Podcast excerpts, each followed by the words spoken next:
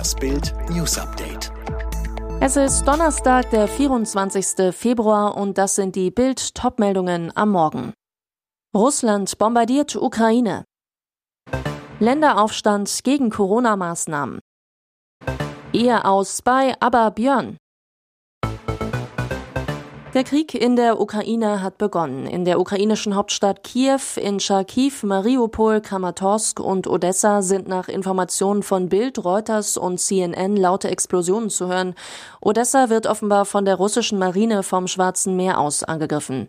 Russlands Despot Wladimir Putin erklärte in einer Fernsehansprache, er habe eine besondere Militäroperation befohlen, wolle die Ukraine nicht einnehmen, aber entmilitarisieren und entnazifizieren. Er forderte die Ukraine auf, die Waffen niederzulegen. Ans Ausland sprach Putin eine brutale Drohung aus. Jeder, der versucht, sich bei uns einzumischen oder mehr noch eine Bedrohung für unser Land und unser Volk zu schaffen, muss wissen, dass Russlands Antwort sofort erfolgen und zu solchen Konsequenzen führen wird, wie sie sie sie in ihrer Geschichte noch nie erlebt haben. US-Präsident Joe Biden verurteilte den russischen Militärangriff auf die Ukraine scharf. Die Regierung in Moskau müsse harte Konsequenzen erwarten. Der US-Präsident sprach von einem unprovozierten und ungerechtfertigten Angriff auf die Ukraine. Präsident Putin hat sich für einen vorsätzlichen Krieg entschieden, der zu einem katastrophalen Verlust an Leben und zu menschlichem Leid führen wird, so Biden. Zoff um den Freiheitstag. Ampelpolitiker wie Heike Behrens fordern, Grundrechtseingriffe, zum Beispiel Kontaktbeschränkungen zu verlängern, über den Stichtag 19. März hinaus. Jetzt regt sich in den Ländern massiver Widerstand. Vor allem die FDP will das auf keinen Fall. FDP-NRW-Chef Joachim Stamp sagte Bild, zum 19. März könnten nahezu sämtliche Grundrechtseinschränkungen entfallen. Denn Bundestag und Bundesrat könnten innerhalb von fünf Tagen jederzeit auf eine neue Entwicklung mit entsprechenden Maßnahmen reagieren. Auch Schleswig-Holsteins Gesundheitsminister Heiner Garg betonte gegenüber Bild, freiheitseinschränkende Maßnahmen sind nicht die Normalität, sondern der absolute Ausnahmezustand. Bayerns FDP-Chef Martin Hagen zeigt in Bild klare Grenzen für den Ampelfahrplan auf. Absolutes Tabu sind meiner Meinung nach Zugangsbeschränkungen wie 2G oder 3G, die müssen ersatzlos wegfallen. Manchester United und Cristiano Ronaldo müssen um das Viertelfinale bangen. Im Achtelfinal-Hinspiel der Champions League spielen die Engländer in der Madrider Stimmungshölle bei Atletico 1 zu 1. Keine miese Ausgangsposition fürs Rückspiel, doch überzeugend war die Leistung nicht.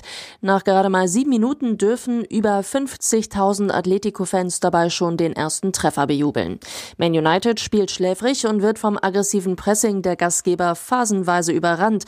Bezeichnend, Superstar Ronaldo fällt eher durch Frustblicke und Fouls als durch gefährliche Ballaktionen auf. Im zweiten Spiel des Abends trennten sich auch Ajax und Benfica mit einem Remis. Beim 2 zu 2 lagen die Holländer jeweils zweimal durch Tadic und Haller vorne, beide Male glich Lissabon jedoch durch ein Haller Eigentor und Jaremczuk aus. Die Tenniswelt hat schon viele Ausraster gesehen, aber so einen noch nie. Beim Turnier in Acapulco, Mexiko, verliert Alexander Zverev im Erstrundendoppel mit Kumpel Marcelo Melo erst das Achtelfinale und danach komplett die Nerven. Der Hamburger geht auf Schiedsrichter Alessandro Germani los, prügelt mit seinem Schläger dreimal mit voller Wucht auf den Schiri-Stuhl ein, nur Zentimeter neben dem Fuß von Germani, der zusammenzuckt. Der Grund, beim Stand von 6 zu 8 im entscheidenden Match-Tiebreak landet ein Return von Glasspool im Bereich der Linie. Melo und Zverev gehen davon aus, dass der Ball im Aus ist, doch der Linienrichter zeigt sofort an, gut, der Schiri folgt der Entscheidung. Die ATP hat Zverev aus dem Turnier geworfen, zudem dürfte eine saftige Geldstrafe auf ihn zukommen, auch eine Sperre für die kommenden Turniere ist möglich. 41 Jahre Ehe sind zu Ende. Aber Sänger Björn Ulveus und Journalistin Lena Ulveus gehen nach über vier gemeinsamen Jahrzehnten getrennte Wege. Das Paar hat die Scheidung eingereicht. In einem gemeinsamen Statement heißt es, wir bleiben gute und nahe Freunde. Björn war zur Hochphase der Arbeitszeit in den 70er Jahren mit seiner Bandkollegin Agneta Felskog verheiratet. Kurz nach der Scheidung lernte der schwedische Superstar bei einer Party Lena kennen. Er und Lena hätten sich sofort ineinander verliebt, berichtete der Arbeit war Sänger noch vor zwei Jahren der schwedischen Zeitung Dagens Nyheter. 1981 gaben sie sich das Ja-Wort, bekamen zwei Kinder und nun die plötzliche Trennungsverkündung. Der Sänger und die Journalistin bleiben sich trotzdem verbunden. Wir werden auch weiterhin die Geburtstage unserer Enkelkinder und andere Familienfeste gemeinsam feiern, so Björn und Lena Ulveus in ihrem Statement. Diese beiden Meldungen sind der TV-Hammer der Woche. Zum ersten Mal seit Showstart 2007 legt die RTL Samstagabendshow das Supertalent eine Pause ein. RTL-Geschäftsführer Henning Tevis ist sich sicher, dass dem Format eine kreative Pause guttun könnte. Und nun schickt RTL einen echten Showklassiker ins Rennen um die Gunst des Publikums und hat ein Comeback der 100.000 Mark Show mit Moderatorin Ulla Kockernbrink angekündigt. Da die Währung aber nicht mehr gültig ist, bleibt zu klären, was was genau es zu gewinnen gibt. Nach einem unwiderruflichen Umrechnungskurs entspricht 1 Euro knapp 2 D-Mark. Demnach müsste man bei der 100.000 Mark Show am Ende rund 50.000 Euro mit nach Hause nehmen können. Gewinnt man aber 100.000 Euro, müsste genau genommen die Show umbenannt werden in die 200.000 Mark Show. Es bleibt abzuwarten, wie RTL das D-Mark-Euro-Dilemma löst.